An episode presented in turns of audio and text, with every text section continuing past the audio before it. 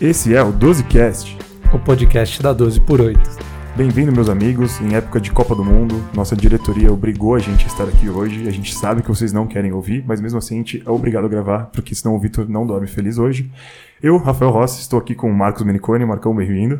Tudo bem, pessoal? Tô obrigado também aqui. Vamos embora. E aí, para mostrar que a gente está em clima de Copa do Mundo já, deixaram duas pessoas aqui, um especializado em C e outro em hemodinâmica, para falar sobre trombose de prótese valvar. Você vê que tá tudo errado. Pra você ver que o Vitor não é tão masoquista assim, ele mandou, graças a Deus, o Diandro para salvar o dia aqui. A gente é qualquer cardiografista, dono de tudo aqui, para salvar a gente. Então, Diandrão, por favor, se apresente e já fale do que a gente vai falar hoje. Fala pessoal, vai ser um prazer a gente falar aqui sobre trombose de prótese. Vamos começar primeiro abordando o que, que é isso, né? O que, que é a trombose de prótese por que, que ela acontece, né? A gente brinca chamando da tríade de Vichel da prótese, por que, que alguém pode ter esse fenômeno. Como que a gente faz o tratamento do paciente depois que ele coloca uma prótese para evitar que ele tenha trombose? Quais são as imagens que a gente costuma utilizar é, de recursos, exames para poder flagrar o diagnóstico de trombose de prótese? E por fim, como que a gente maneja um paciente com trombose de prótese, desde aquele assintomático até mesmo um paciente sintomático crítico. Boa, Diandrão. Então, para a gente começar aqui, vamos falar então da definição de fato da trombose, né? A gente tem quatro tipos principais aí de lesões numa prótese uh, valvar colocada em um paciente, né? Primeira delas, a endocardite. Segunda delas, degeneração da própria válvula. Terceira, o pânus. E a quarta, a trombose da prótese, que pode estar presente em associação com as três anteriores que eu citei. Então, a trombose, a gente tem um trombo aderido a alguma das faces da válvula protética associado ou não a um evento tromboembólico, né? E isso, com certeza, com o tempo, pode levar a uma disfunção dessa prótese, com perda da função dela, seja por insuficiência, seja principalmente por estenose, e como eu já citei anteriormente, eventos tromboembólicos que aumentam muito a mortalidade do paciente. Não é isso, Marcão?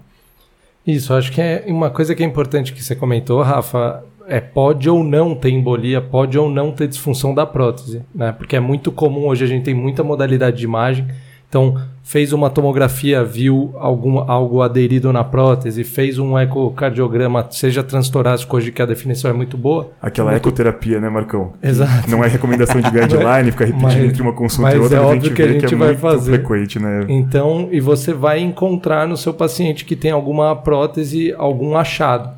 Então é importante a gente saber disso. Pode ter a trombose com ou sem disfunção e com ou sem algum evento embólico. E por que que forma o trombo, né?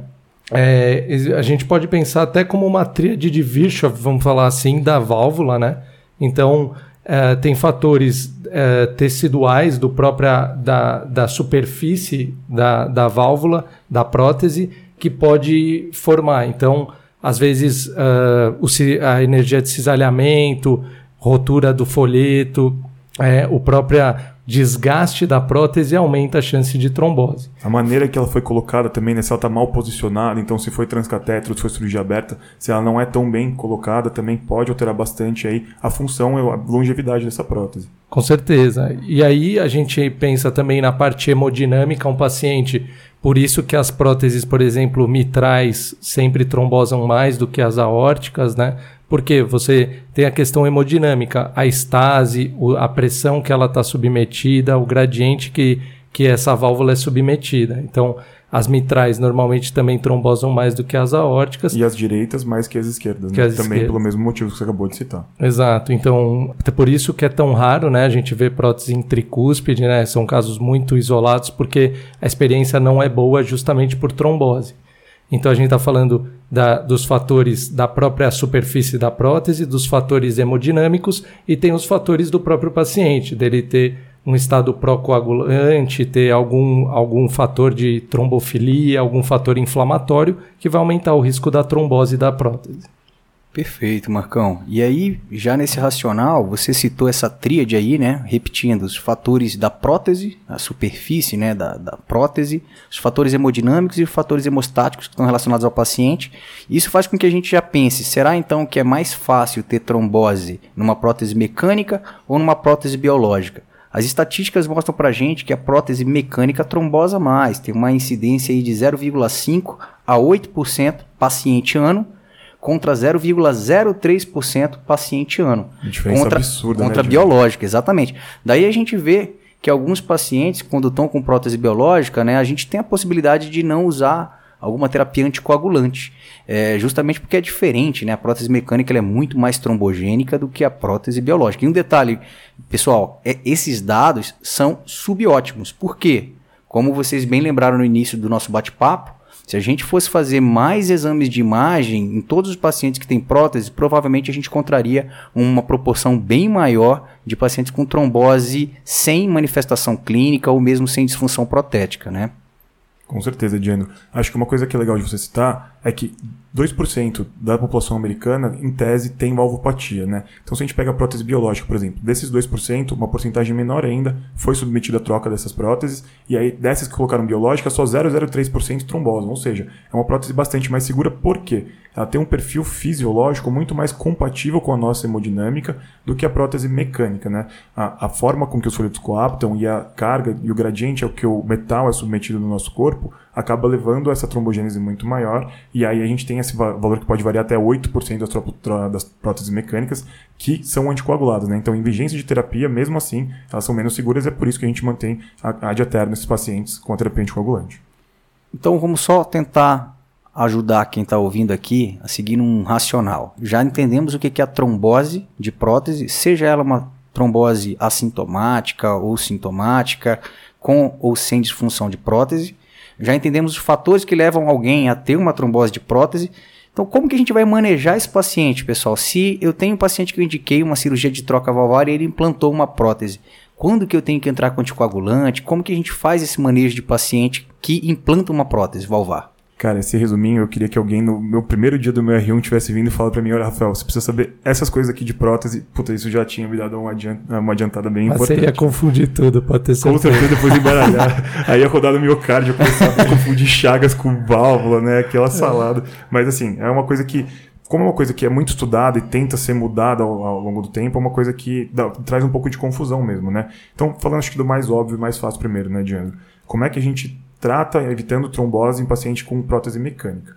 A gente sabe, hoje, ainda a recomendação é o uso de Marevan, tá? varfarina para esses pacientes, em posição aórtica NR de 2 a 3, em posição mitral NR de 2,5 a 3,5.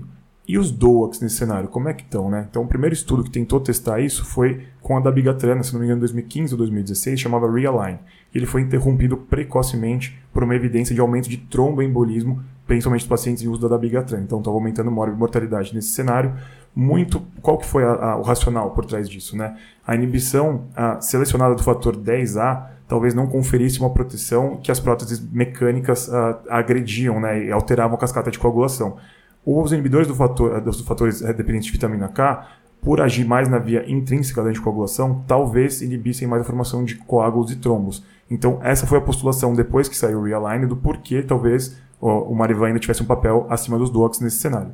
Perfeito. Então, recapitulando, se a prótese é mecânica em posição aórtica, INR de 2 a 3, e se tiver em posição mitral, INR de 2,5 a 3,5, obviamente utilizando antagonista da vitamina K.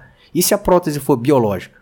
Perfeito, só lembrando que as mecânicas não tem discussão, né? A gente vai anticoagular ad eterno, não é nos primeiros três meses, seis meses, como eu vou falar agora das biológicas, a gente vai anticoagular ad eterno. Agora, nos pacientes que são submetidos à, colocação de prótese cirurgicamente biológica, né?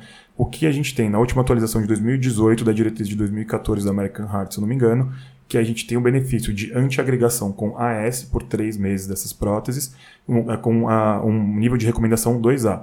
A gente pode, em pacientes selecionados com baixo ou intermediário risco de sangramento só, lança mão da anticoagulação por esse período, aí o nível de recomendação fica para 2B. Ou seja, não é um paciente que a gente vai nem antiagregar, nem anticoagular ad eterno, e anticoagulação em cenários de exceção e não de regra. Perfeito. Então aqui você está falando de um paciente que, por exemplo, não tem fibrilação atrial, né, pessoal? Só para lembrar, não confunda. Ele está falando de um paciente que implantou uma prótese biológica em ritmo sinusal ou em qualquer outra condição, em, é, condição clínica que não tem indicação formal de anticoagulação, Excelente. perfeito? Aquele paciente de 20 anos, sequela de febre reumática, acompanhamento direitinho, que não chegou a aumentar átrio ainda, não tem arritmia, é essa a recomendação daquele paciente liso só após troca de prótese.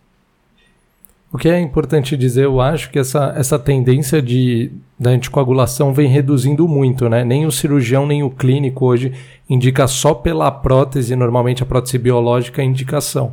Então a gente tem os estudos, obviamente, até de outras áreas da FA, uh, de outra uh, que mostraram como é arriscado a anticoagulação, principalmente pacientes mais idosos, claro. Mas a tendência nossa hoje, então, é só a antiagregação plaquetária no perioperatório. Tem algum tipo de prótese mais específica que você está falando que foi bem estudada recentemente, Marcão, em relação à antiagregação? Não, a gente, a gente gosta. A TAV, talvez. Não, a gente gosta de falar de TAV e tudo. Acho que a gente depois pode até comentar um pouquinho, mas a TAV também entra nesse rol. Já teve estudo com anticoagulação comparando com antiagregação plaquetária, mostrando só o aumento de risco de sangramento.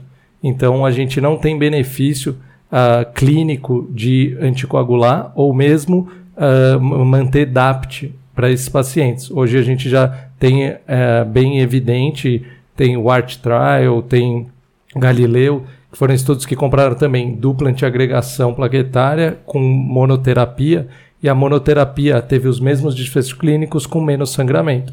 Então acho que no geral, isso a gente, né, falando de cardiologia no geral, a gente está cada vez mais selecionando mais a anticoagulação e o modo de anticoagular. Perfeito. Perfeito. Só aproveitando, acho que é tema do seu, do seu mestrado, se pá, doutorado aí, né? Enxugar a, a laranja até o talo. É, na TAV, a gente, a monoterapia AS ou copidogrel tem algum benefício, tem alguma diferença? Como é que a gente pode fazer a monoterapia nesses pacientes? E por quanto tempo? Então, na TAV, é, isso que eu falei, teve é, comparação e a monoterapia, que é o indicado normalmente só com AS. Ainda tem vários centros que acabam fazendo o DAPT por três meses. Isso é mais uma insegurança até a gente ter. Não confiar muito na literatura. Exato, né? exato. Acho que até. Não querer perder a prótese. Enfim, né? exato. Acho que é um investimento gigante, né? O procedimento, hoje ainda não financiado inteiramente pelo SUS e você, mesmo no privado, você não quer que o paciente perca funcionalidade ou perca a funcionalidade da prótese. Então, você pode usar até DAPT por pouco período e depois ficar em monoterapia, certo? O, a anticoagulação já não se encaixa, encaixa só, só se tiver alguma outra, outra indicação. Tá? Então, isso já está bem sedimentado, acho que a grande maioria dos serviços já aderiu a isso.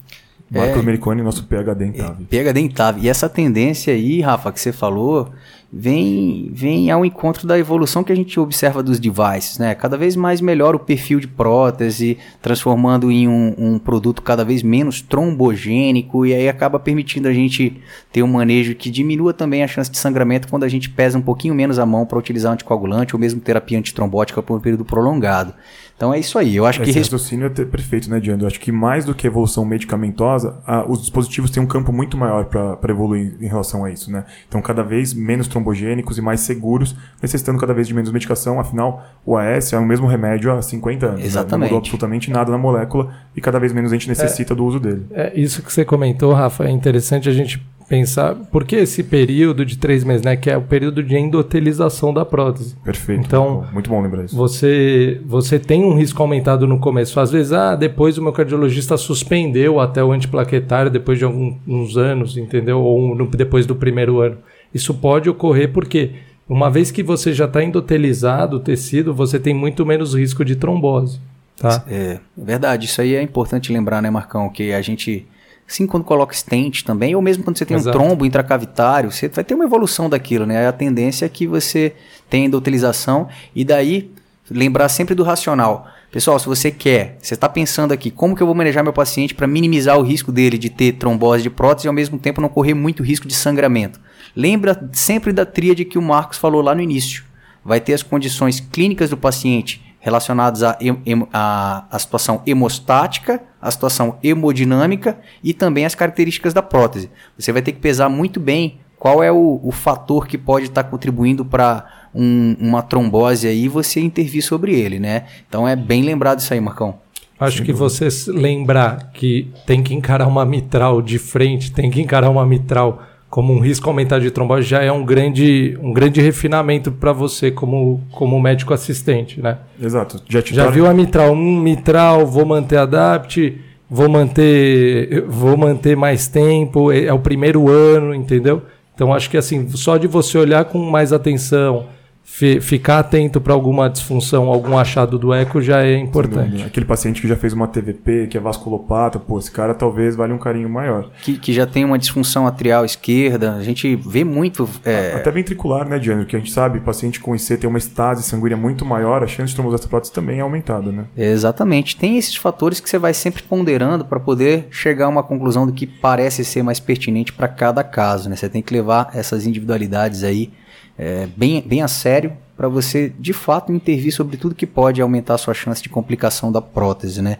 Nesse sentido, as imagens são fundamentais, né? Olha o Diandrão puxando a sardinha pro lado dele. Demorou, demorou 15 minutos pro Diandro começar a querer não, falar mas pelo amor de Deus, a gente não pode falar de trombose de prótese sem falar Com de. Com certeza absoluta, não, salva é, a gente é, Você tá maluco, é, é, o eletrocardiograma da trombose de prótese, é o ecocardiograma, você jamais pra vai mim, deixar... o ecocardiograma é o eletrocardiograma meu, já, já, já troquei. Eu, eu não vou discordar de você também não, viu, Rafa? Então, de fato, o eco ajuda muito, né, pessoal? Só lembrando, tem recursos que são ainda menos complexos que você pode utilizar. Por exemplo, o paciente tem uma prótese mecânica, chega no seu plantão com uma suspeita ali de trombose de prótese, você na ausculta percebeu que não tem aquele clique metálico clássico que a gente percebe. Aquele sente, relógio, né? Aquele reloginho. É, às vezes o próprio paciente fala, né, Rafa, ó, Tava em casa, de repente eu parei de escutar aquele barulhinho que eu, que eu escuto, não tô mais escutando, minha esposa também não. O que que tá acontecendo? E aí ele vai, refere que tá um pouquinho mais cansado. Aí você vai ao escuto e de fato sumiu aquele clique. Poxa, por que, que será que tá, tá difícil de auscultar ou realmente a gente não tá mudou, escutando? Né? Se você consegue levar esse paciente para uma sala de escopia, você fazendo a escopia ali, você já consegue ver se tem mobilidade é, alterada ou não, né? De um dos discos da prótese. A gente consegue ver isso sem utilizar. Rápido, né, Diano? Papão ali. Colocou na mesa e deu para ver. Isso, a gente no, no nosso pronto-socorro, a gente consegue fazer com uma certa facilidade, porque já tem um espaço dedicado para isso, né? Da escopia, onde a gente faz os marcapassos transvenosas, ali a gente utiliza muitos temporários e a gente consegue ver também as próteses quando tem suspeita de trombose. Mas sem dúvida nenhuma, o eco é o nosso maior aliado. E aí o que, que eu chamo a atenção aqui para a gente raciocinar? O, o, o Rafa já explicou para a gente a, a fisiopatologia ali da trombose de prótese e para a gente aprender isso no eco é só lembrar dessa fisiopatologia. Se você está trabalhando com uma prótese em posição mitral, por exemplo, Rafa, é, a gente tem um fluxo do átrio esquerdo para o ventrículo esquerdo, então o sangue ele passa de uma forma mais acelerada pela superfície atrial da prótese e costuma ter uma estase maior na face ventricular. Consequentemente, quando a gente encontra trombo, nessa prótese mitral, a tendência é maior que ele esteja na face ventricular da prótese. E em contrapartida, pela força de cisalhamento desse fluxo na face atrial, é mais comum você encontrar vegetação na face atrial do que na ventricular.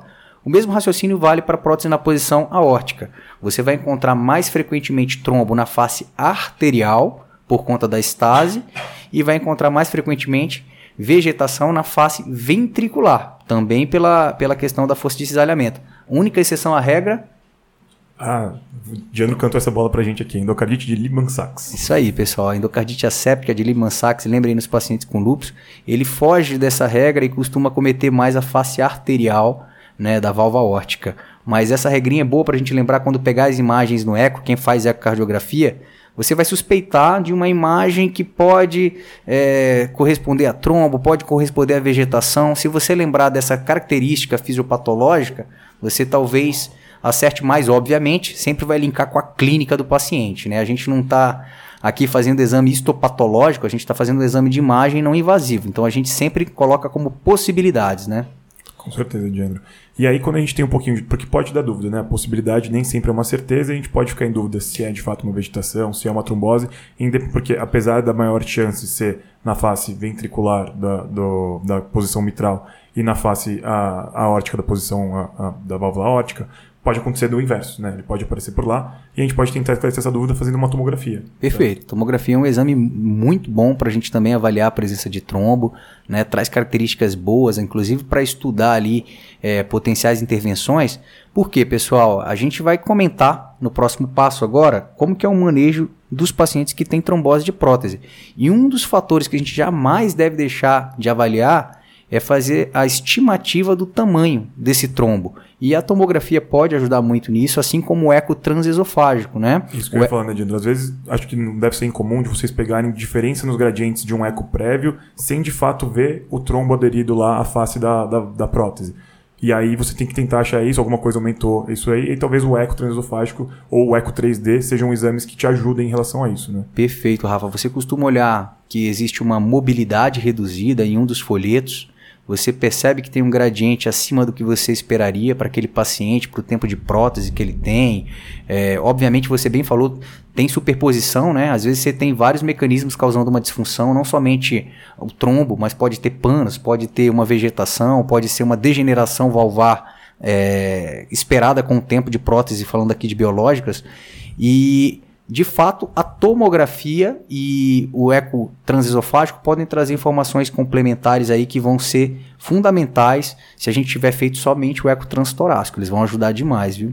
E, Diandro, é, independente da, da válvula, você sempre, a imagem do eco transesofágico é, é melhor, vamos dizer assim, no sentido de procurar trombose de prótese?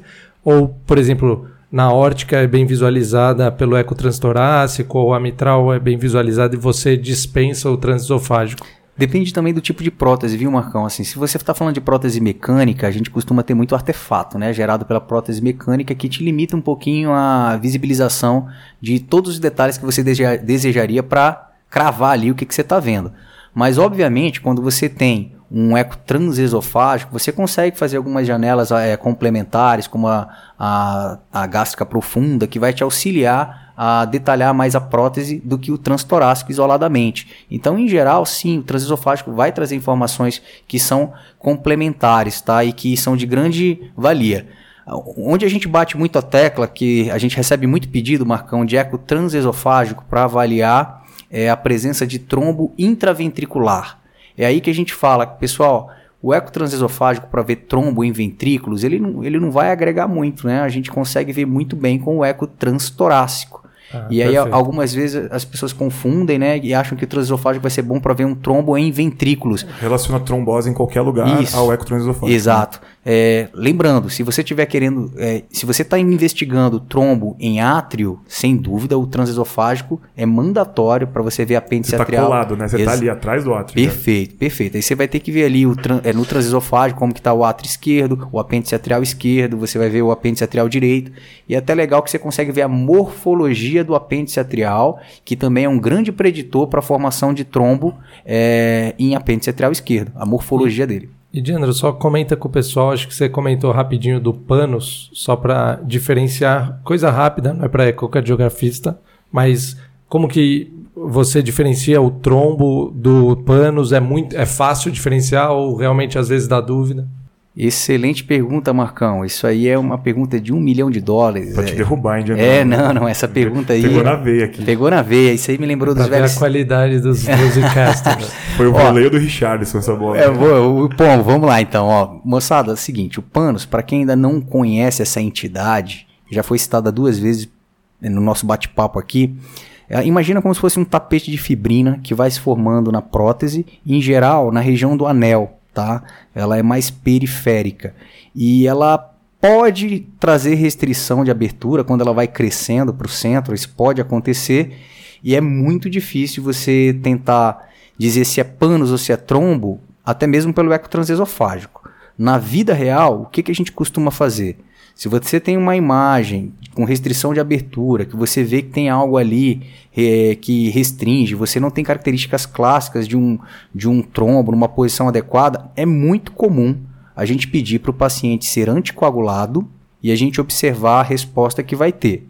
Então você deixa o paciente internado, às vezes com heparina em infusão contínua, e você vai fazer esse teste terapêutico. Teste terapêutico essa prova terapêutica. Se tiver melhora do gradiente, melhora da mobilidade da prótese, da imagem, da né, imagem, você chega à conclusão que de fato era um trombo. Se você percebe que não teve mudança alguma, aí já reforça você mais. Você muda o laudo depois, não? Como é que funciona essa parte? Não, aí aí que vem a estratégia. Você já faz desde o primeiro laudo considerar as hipóteses de pono, panos. Você nunca se contradizer, né? É... Isso, isso a, a galera do Eco aprende logo no primeiro dia da R1, né? Exatamente. Eu vou te falar, no meu primeiro dia de R1 de Eco, meu chefe, doutor Rodrigo Barreto, me falou assim, Diandro, os primeiros seis meses é para você aprender a escrever o laudo. Não te preocupa muito querer Não é fazer a imagem, imagem. a é. imagem é o de menos. E ele tava muito certo, viu? A gente tem que aprender demais a não dar canela. Por quê, pessoal? Às vezes a gente tem uma, uma vontade de querer cravar um diagnóstico. Você tá vendo uma imagem que você sabe que deve ser um mixoma e você quer dizer que aquilo é um mixoma, mas pode não ser. Tem cara, é, né? Tem bigode de gato, faz miau, tá em cima Você do só telhado. tá vendo uma escala de cinza. Exato, exatamente. Então você tem que aprender a descrever mesmo. Você faz toda a característica, descreve toda a característica da imagem. Você pode até colocar quais são as, as hipóteses diagnósticas, até numa ordem ali do que é o mais provável para o menos provável. Mas cravar a gente jamais deve fazer isso. Você não precisa acertar a asa da mosca, né, Diandrão? Se você cha- chamar de perto de mosca ali, para o clínico já tá muito bom. É, né? eu, eu brinco muito nas passagens de visita, falando que, inclusive, em relação à parte clínica, a gente não precisa acertar muito o diagnóstico, a gente tem que acertar a conduta, né? Com certeza. Às vezes Com você. certeza. É, às vezes você não sabe o que, que é, mas a conduta você tem que acertar. Exato. Isso é o mais importante. Isso eu falo desde a Santa Casa. A gente não sabe muito direito o que era, mas a gente sabe o que fazer e o paciente melhora depois, então tá todo mundo vai pra casa feliz. Você vai pra casa feliz, o paciente vai pra casa feliz, então tá tudo certo. Ó, então aqui, moçada, a gente já passou por grande parte do nosso bate-papo, tá faltando um item importante. Como que a gente vai fazer o manejo dos pacientes com trombose? Então, Romantizamos, né, Diandro? A gente É. veio aqui, fez poema, falou da história da prótese, mas e o, o podcast é trombose de prótese. né? Como é que a gente vai manejar isso aqui? já pensou se acaba agora? Aí a galera vai bater na Valeu, gente. né? gente, É. obrigado. Mas vamos falar, vamos começar do cara assintomático. Então, assim, paciente que foi lá, fez um, um ecocardiograma, ou sei lá, fez um, uma tomografia por algum motivo e encontrou umas imagens sugestivas de, de trombo na prótese, mas ele não sente absolutamente nada. Tava Classificou vivendo a vida dele lá, Vivendo né? a vida dele, aí fez um eco para ver com detalhe ali o gradiente protético, não tem a- o gradiente aumentado, e aí, faz o que com esse cara? Então, esse paciente a gente tem que pensar primeiro qual tipo de prótese que ele tem, né? Então, já citamos aí o tempo de antiagregação sugerido para o paciente com prótese biológica, se é um paciente mais longe do, do pós-operatório imediato dele, então a gente já pode começar a pensar que ele não está usando nada, certo? Se é aquele cenário daquele paciente jovem, rígido, que não precisa de nenhuma medicação, a gente tem que ver. Paciente assintomático, achado de exame, naquele eco anual lá, que o guideline recomenda aí com nível de comunicação mais baixo que a gente faz, o que, que a gente pode fazer? Em tese, a gente estava até discutindo, né? Últimos trabalhos aí mostram que o tempo de durabilidade, necessidade de uma nova cirurgia com anticoagulação desse trombo na prótese não muda muita coisa. Mas a evidência do achado de trombo na prótese de fato muda, né, Diandro? Então, pode-se considerar a anticoagulação desse paciente que não fazia uso de absolutamente nada. Agora, no paciente que, faz, que é prótese mecânica, acompanha fazendo uso de Marevan e o NR também é errático, aí a gente tem que considerar ou acertar a anticoagulação desse paciente, ou talvez associar aí um AS a- ao uso do Marevan desse doente também.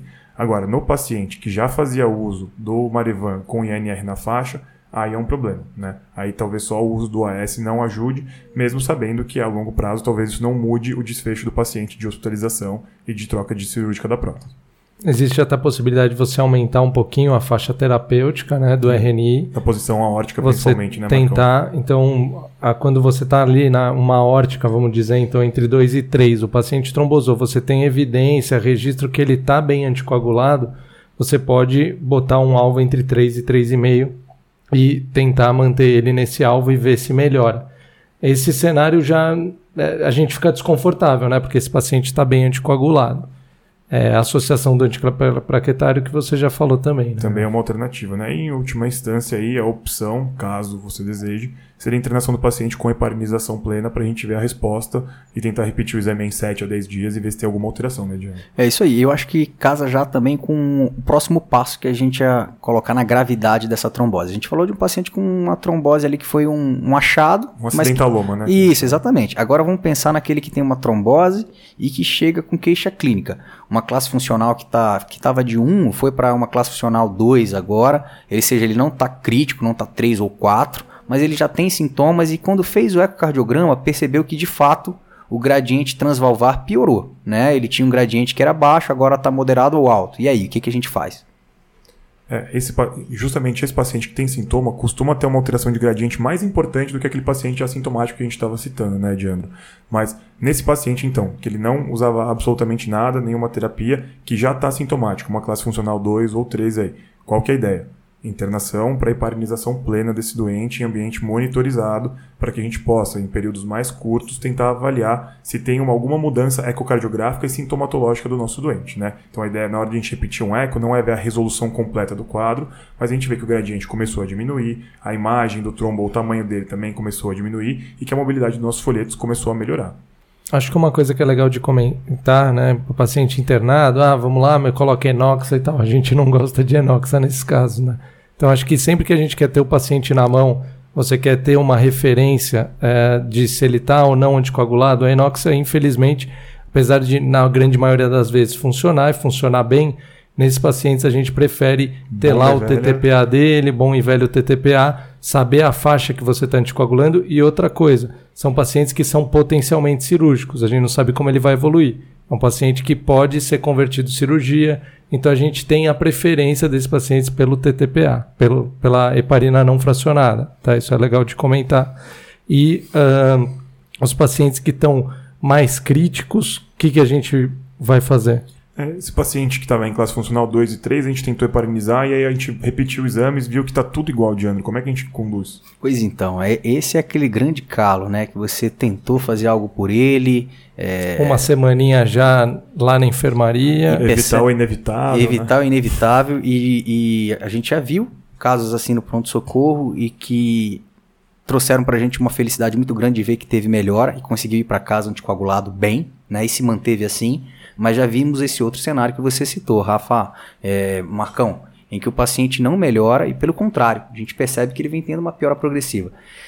Cara, aí você vai ter que pensar em duas condutas que são mais críticas aí, né? Ou a fibrinólise, ou seja, trombolizar, a gente não chama mais de trombolizar, né? Seria fazer a terapia fibrinolítica dessa prótese, dessa, desse trombo, ou fazer a cirurgia. E aí a gente vai ter que pesar qual que vai ser a estratégia melhor para cada caso. Com certeza, Diandro. Acho que aí, é, para a gente tentar dividir, tem um racional para tentar separar as coisas de um jeito mais rápido, né? Primeira coisa, o paciente tem contraindicação a alguma das duas terapias. Então, um paciente lá que já sangrou a cabeça em algum momento porque usou o NR, já teve um sangramento nervoso central, esse paciente não vai trombolizar, não tem discussão, não importa o resto. A gente sabe que isso é uma, uma contraindicação absoluta, esse paciente vai ser candidato à cirurgia. E é o mesmo é verdade para o outro cenário. O paciente tem um risco cirúrgico impeditivo, então a chance dele morrer na mesa é muito maior do que o benefício da nossa terapia.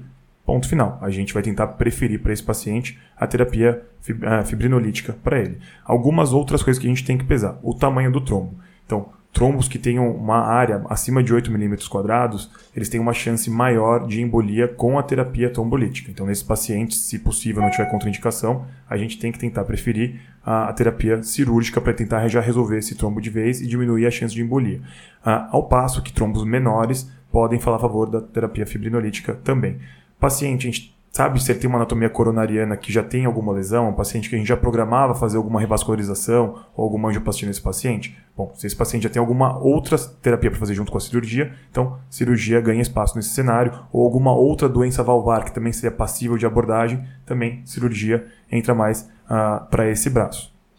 Acho que é legal comentar, né, que o lado direito, então não é tão comum, são pacientes, enfim, é outro perfil de paciente, mas se a gente tem a trombose do, é de uma paciente prótese... DRC com dispositivo, é, né? Exato, exato. É que a gente, que a gente Não vê sabe bastante. Se é endocardite, se é trombo, exato. que tá acontecendo ali. E, ou paciente que a gente vê menos, mas paciente, por exemplo, da congênita, que tem troca pulmonar normalmente, então lado direito. No lado direito, a gente é mais corajoso, vamos dizer assim, em trombolizar, né? Se ele desprender um trombinho, alguma coisa, lógico, ah, vai embolizar para o pulmão, sim mas a gente não tem o risco de AVC, de embolia distal, enfim, a consequência de uma trombólise, de um desprendimento do, de um êmbolo é, no lado direito é muito mais benigna. Então a gente fica mais tranquilo e pensa em é, ficar mais corajoso, vamos dizer assim, mas é um cenário mais raro, porque as patologias do lado direito normalmente são menos tratadas, enfim, com prótese, a, a não ser as patologias congênitas, que é a maioria dos casos. Perfeito. E, e, esses dados que o Rafa trouxe para a gente, o Marcão complementou, todos foram adquiridos com estudos observacionais, né? A gente já vendo o que vinha acontecendo com os pacientes, percebia que aqueles que tinham trombos grandes, com mais de 0,8 centímetros quadrados, é, evoluíam muito mal com terapia fibrinolítica, tinham melhor resultado cirúrgico. E a própria terapia fibrinolítica também foi evoluindo, né, pessoal? Acho que vale a pena a gente só fazer uma passagem muito rápida aqui de como começou esse processo e como nós estamos hoje. Para caso algum ouvinte nosso queira ir atrás de literatura, já saber procurar qual o protocolo que ele pode aplicar na situação em que ele se deparar com uma trombose de prótese.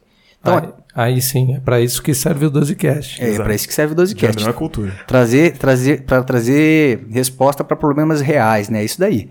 Então a gente sabe que desde a década de 70 já tinha tentativa de resolver problemas com prótese, com, com trombolítico. A gente utilizava streptokinase lá atrás, com doses altas.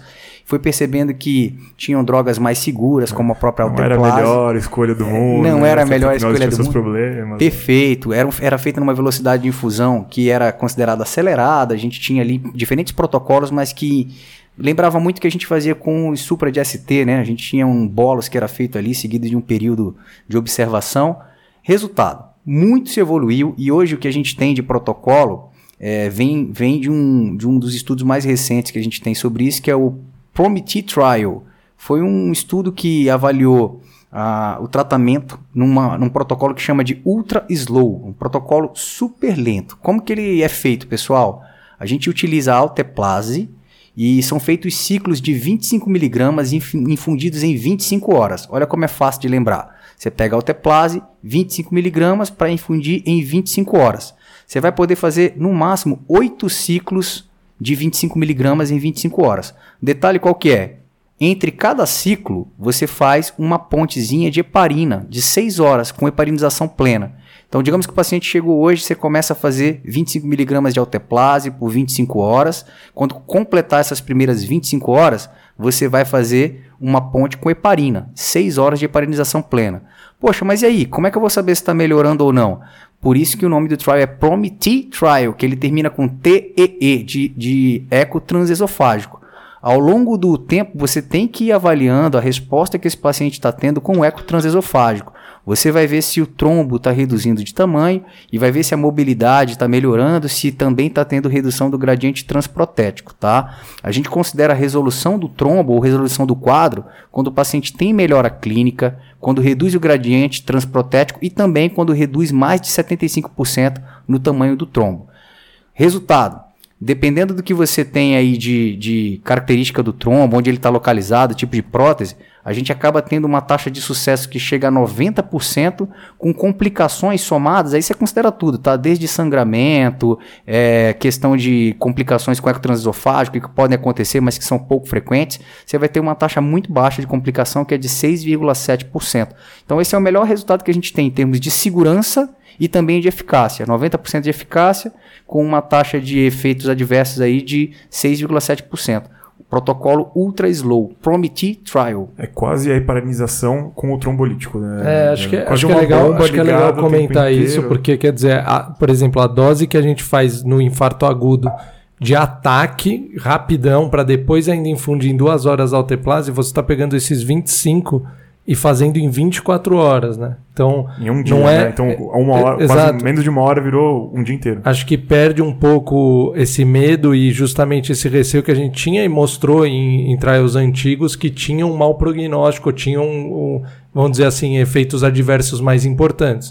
Então a gente conseguiu reduzir isso, mas conseguir reduzir o trombo também. Perfeito. Só chamando a atenção, pessoal, não tem bolos, não tem dose de ataque, né? Você vai começar com esses 25 miligramas em dose lenta, como você falou, é, Slow, slow, slow mesmo. Slow, low, ultra slow. Homeopathic é.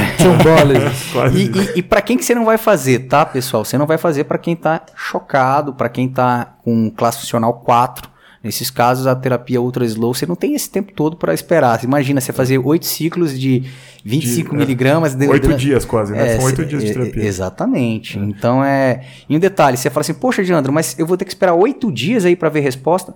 Não, pessoal. Em, em média, é, na maioria dos, do, do, dos casos, assim, tendo como base o estudo, no terceiro dia a gente já observa 75% de, de sucesso. No quinto dia você já tem 80% de sucesso. Ou seja, você já consegue melhorar muito, desculpa, 85% de sucesso no quinto dia. Ou seja, oito dias é a exceção da regra É, do estudo, né? isso, exatamente. Você vai conseguir. É, pra- Fora que a melhora clínica do paciente normalmente já vai te tranquilizando, né? Perfeito, Então você já vai, perfeito, já vai perfeito. ficando mais tranquilo, que é um paciente que, lembrar, a gente indicou no, no caso grave, num caso que ele teve piora clínica ou teve uma disfunção aguda da prótese. Com certeza. E aí, acho que aproveitando esse contexto, para ser taxativo, aproveitando que o Diano falou daquele paciente de classe funcional 4, qual que é a indicação formal do classe funcional 4? Preferir cirurgia de troca de válvula nesse doente. Qual que é a exceção a essa regra? É quando classe funcional 4 é um choque cardiogênico e o risco cirúrgico é impeditivo neste cenário, tá? Mas é, essa atualização e a, a revisão do State of the Art da JAC de 2016 são taxativos. Na classe funcional 4, prefere sempre a cirurgia desse doente. Rapaz, foi um bate-bola bonito aí nessa semana que todo mundo tá focado na Excelente. Copa. Eu, eu que não esperava nada após o jogo do Brasil, aqui no meio da Copa do Mundo, olha, foi demais aqui. Para manejo de paciente, com quem gosta de válvula, foi um prato cheio hoje em dia, André. É, eu acho que foi pra fechar o ano aí com, com chave de ouro, né? Um ano que a gente só tem a agradecer todos os nossos ouvintes, nosso podcast cada vez mais na nos top 10 aí, top 15, cada vez subindo mais entre os ouvintes com um engajamento muito bom. A gente só tem a agradecer vocês que estão ligados aí no, no- no trabalho que a gente tem de trazer conteúdo de qualidade no tempo que você tem. Então a gente estende aqui um muito obrigado por 2022 e a gente espera estar junto em 2023 de novo, né? Sem dúvida, Diandrão. Também só tenho a agradecer aí. Queria reforçar aquele clichê de sempre, né? Quem gostou, curte, compartilha, manda comentário, pergunta, que a gente está sempre aberto a isso. Queria agradecer muito o Marcos e o Diandro por terem vindo. Marcão, se quiser dar um salve aí. Valeu, pessoal. Eu já ganhei meu presentinho de Natal com esse 12cast aqui, aprendi demais. Acho que a galera também vai aproveitar muito. Com certeza. Valeu, galera. Abraço. Valeu, galera. Um abraço.